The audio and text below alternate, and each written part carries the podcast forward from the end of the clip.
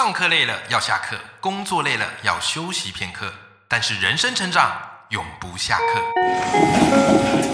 嗨，欢迎来到 Life 不下课，我是欧阳立中，每天陪你学习练功，一起玩出你我的理想生活。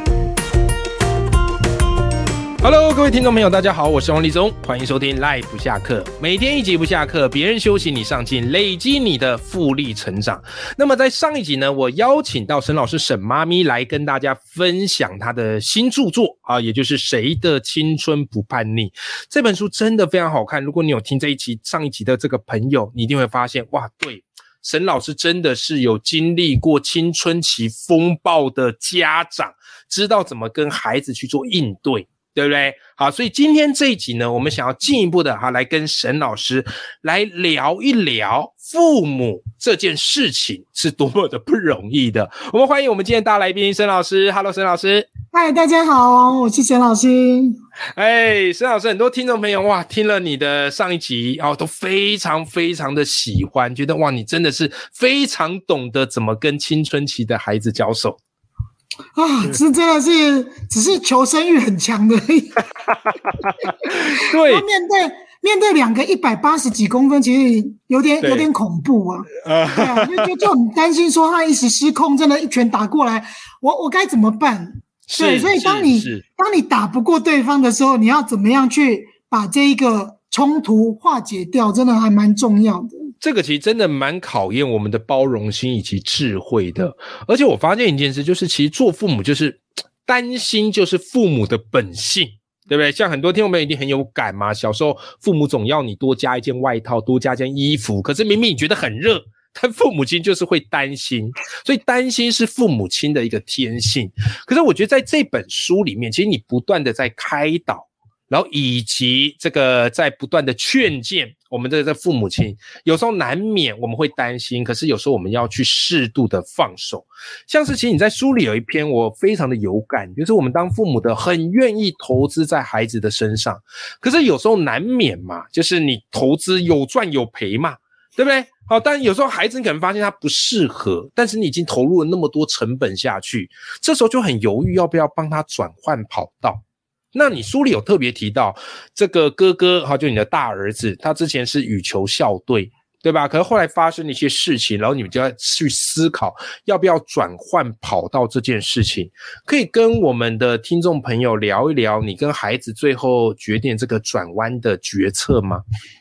就是他其实就是在可能高一的时候，之前那个高一的时候遇到一个非常非常呃负面的一个导师。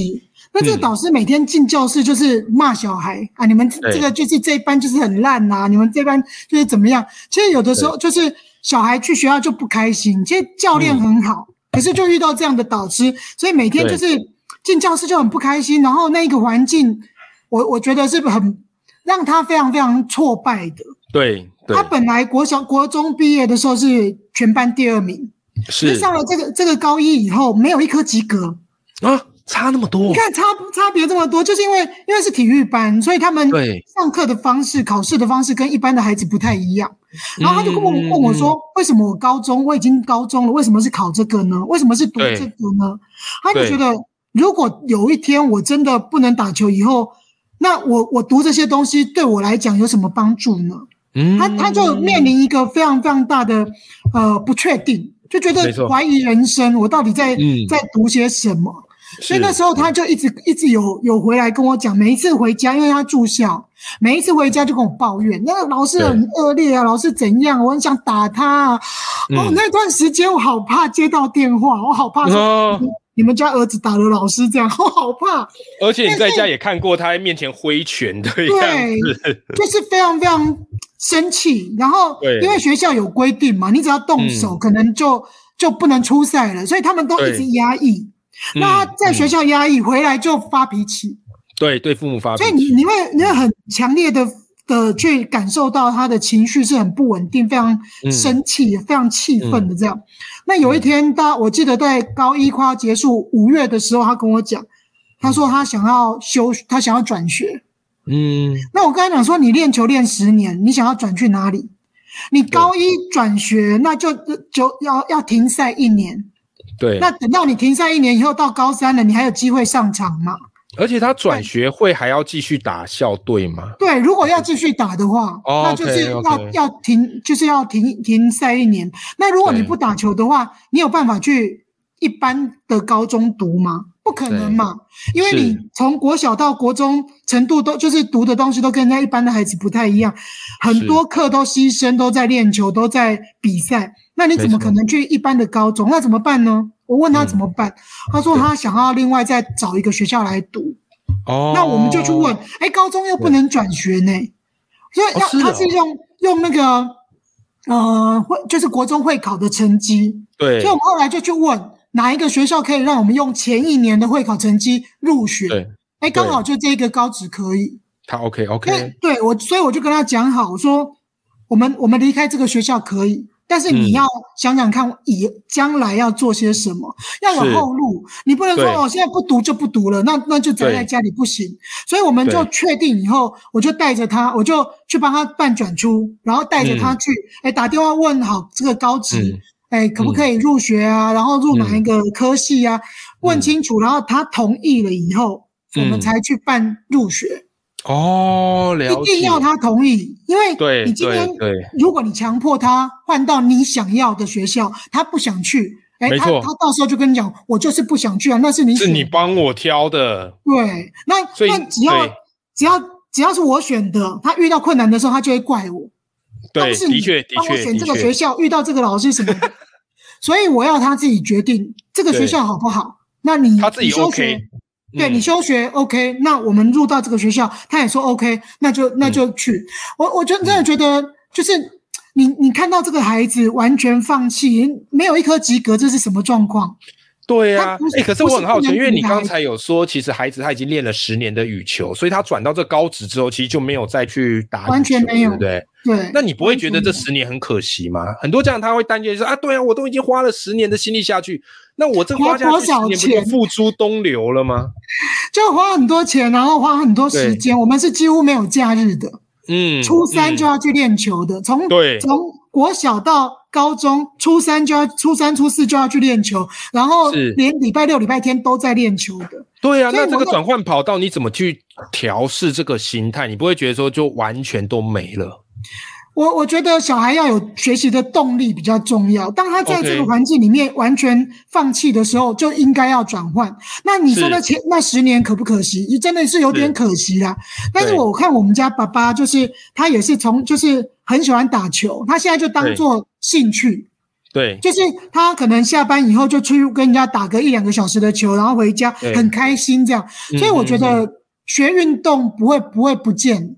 对，不会不见，就是当做一个兴趣，一个呃，就是另外一个专长。那那以后工作以后，你可能可以又可以用这个这个运动来来交朋友啊，或者是休息。对，也不见得说你学到这东西，未来非得拿去工作赚钱。他如果变成说你人生的调剂，其实也是很棒的一件事情。对，当时我们要转出的时候，就有人跟我们讲说：“哎，你你再熬一熬哈，那个高三的时候，你就可以用那个比赛成绩啊，就直接保送大学了。”可是当孩子就是完全放弃的时候，你不用想到高高中了，你到呃到到大学，你可能到高二他就放弃了，就完全对对，你可以看得出来，他就是国文考二十分，嗯。国文怎么会考二十分呢？你那个用猜的，好像也不对，可是 对他就不想写，然后作文全部都零分，对，你就已经放弃了，放弃了。所以，我我是比较没有办法接受说孩子呃完全放弃自己，他他他如果说他他是没有能力的，那那也就算了。然后他是可以读的，那放弃我是觉得很可惜啊。其实有时候所以要跟孩子商量。对，没错。其实当父母，我觉得还有一个很不容易的点，就是孩子从高中要准备填志愿进大学，这时候就父母会开始焦虑，说他未来的出路怎么样，对吧？啊，所以其实很多那志愿搞不都是父母在指导孩子怎么填的。对不对？有时候我说啊，其实考越高分的孩子哦，反而越没有选择的自由。为什么？他们觉得你考不高分，你不去练个热门科系，练个有出路的，那不是很可惜一件事情吗？对。那其实你书中有去聊到，你当时去陪孩子这个选填志愿，对不对？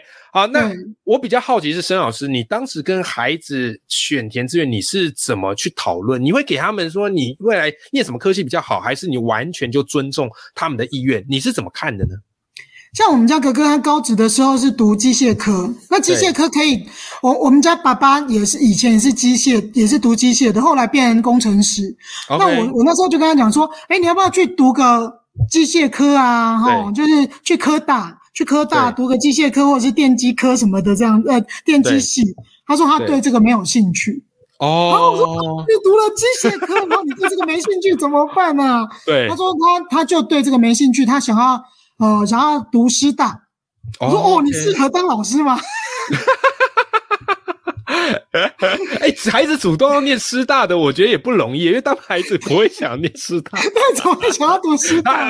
送你耳濡目染。对，但是他的人格特质适合吗？有点担心。对，但是我们不能告诉他我担心。嗯嗯嗯嗯，放在心里，不错啊。对，师大不错啊，然后哎，某某科大也不错啊，那这个电机系出来可以当工程师，像爸爸一样啊，啊什么，就是我会跟他有一些建议。对对，但但是他很坚持他的想法。对他就是想念师大。对啊，还好他也考得很不错，所以他真的考上师大。哦，那很好啊。但是他师大是念什么样的科系？呃，公教系吧，公教系。反而就不是他之前那个机械的。呃，好像就是以后也是教高职的，是不是？啊，公公教系哦，咚咚咚咚咚咚咚，对，所以他未来是真的想要当老师。我不知道呢，没关系啦，只要在线上都好啦，不要断线了就好。对，那像弟弟嘞？弟弟他的他的兴趣是比较比较清楚的，他从小到大就喜欢画画，然后因为小二的时候，小小一的时候就看着哥哥去打球，他就说我要跟哥哥一样厉害，对，所以他就也进了球队，因为他也很高大，打的也很好这样子，对。可是到国二的时候，因为受伤，然后就被教练嫌弃，被教练嫌弃啊，你这个乳呃乳蛇啦、废物啦、垃圾啦什么的。后来我们又转出。转出以后又到一般的国中去，那那在选高高级的时候，我就在想说，哎，那是不是就依照他的兴趣，你去你你想要选什么，那我们就把它排出来说，你想要选哪什么什么科系？他就说他想要去读广告设计，哎，很适合他，很适合啊，很适合。对，然后他所以他高职就读了广告设计。对，那在高三要填志愿的时候，他就跟我讲说。我我觉得我还是换一个换一个科科科系好了。我说为什么？他说为什么？广告设计很贵呢，很花钱呢。哎，那他还蛮贴心的呢，还会为你讲。而且我画的不是很好啊，对，因为他以前没有学过，我们是上高职以后才帮他找一个补习班，让他去学这样子。他说我没有画的很好啊，对，就就没有很突出。我说有没有人一定要第一名啊？是每一个人都是第一名吗？不可能啊，是啊。能够在自己的兴趣里面读书，在兴趣里面工作，多么好啊！你好幸运哦。那后来他选什么？他就真的就就选那个就是广告设计相关科系的。对对，那现在好像就是有点类似园艺美术美，就是对，就是跟他的兴趣是相符的啦。对对对对对，所以各位听众朋友，其实今天这一集哦，其实我觉得申老师给我们一个很重要的概念，难免我们当父母一定会为孩子担心，担心他的出路，担心他的前途，担心他未来人生过得好不好，对吧？但可是但是啊，有时候我们要去理解一件事，其实孩子的人生是自己的，我们只是陪伴他们走一段路。所以借由沈老师今天分享，你也知道，就是我们可以给孩子一些建议，但最后务必要尊重他们的选择，因为这是属于他自己的人生。那如果你喜欢我们今天这集节目的话，那沈老师他出了一本新书，叫做《谁的青春不叛逆》。这本书会陪伴你啊，一起度过孩子的青春期风暴。我也会把这本书的连接放在我们的节目的资讯栏。好，如果你喜欢今天这集节目，也欢迎你一起来支持沈老师的新书。今天非常谢谢沈老师来到我们节目，谢谢，拜拜，拜拜。